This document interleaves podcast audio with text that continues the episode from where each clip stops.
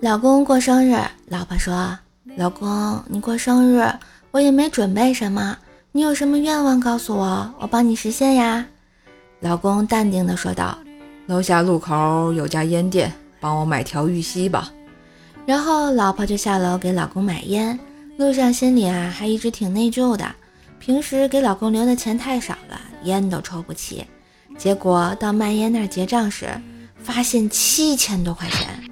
老婆一下就惊呆了，老板说道：“你老公在这儿赊了半年烟了，说等他生日的时候你回来结账啊。”哎，这就厉害了，回家可能又免不了一场血雨腥风啊。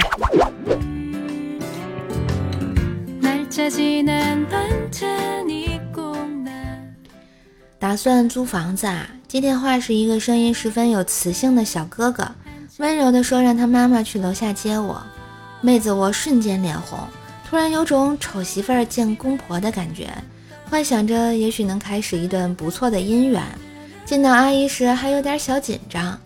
您您您好，是我给您儿子打的电话。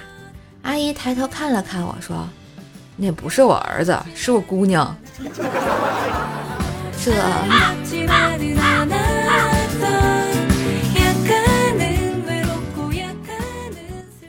大学时啊，有个同学是东北人，一米九，挺壮的。晚上他煮了夜宵，叫我过去吃。我拿了个大碗去，还挺不好意思的。看到那桌子上有一个盆啊，就去捞面。结果东北同学急了：“干哈呀？锅里没有啊？上我碗里加啥呀？”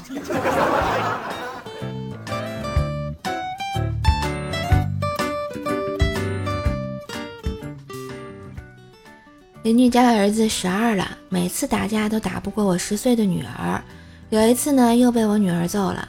看我蹲在那儿和邻居闲聊，气不打一处来，过来就给我后脑勺一巴掌。他爸怒吼道：“你怎么打人呢？”那孩子咬牙切齿的道：“打不过他闺女，我打他老子。”说完撒腿就跑呀。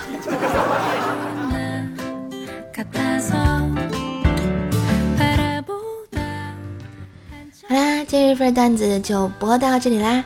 喜欢节目别忘了订阅专辑、点赞、留言、分享、打 call。更多的联系方式，请看一下节目简介。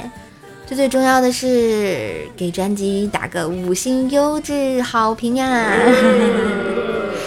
秀秀拜托你们啦！